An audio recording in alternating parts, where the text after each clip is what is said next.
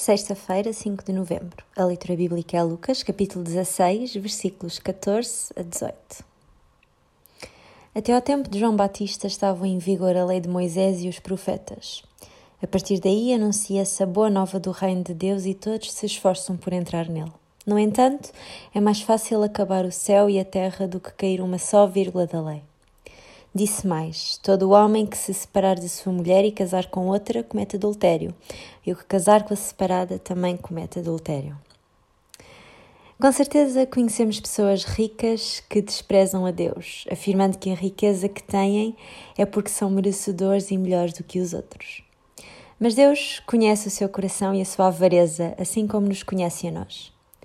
Quando começamos a ficar financeiramente bem, temos a tendência de nos acharmos autossuficientes. Não nos esqueçamos de quem nos sustenta.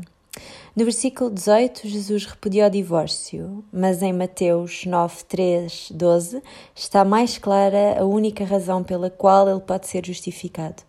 Já entregaram estas duas áreas nas mãos de Cristo? O profissional Pão do Céu é apresentado pela União Bíblica de Portugal. A União Bíblica é uma organização cristã internacional e interdenominacional que usa a Bíblia para inspirar crianças, adolescentes e famílias a conhecerem a Deus. Para mais informações, visite o nosso site em uniãobíblica.com.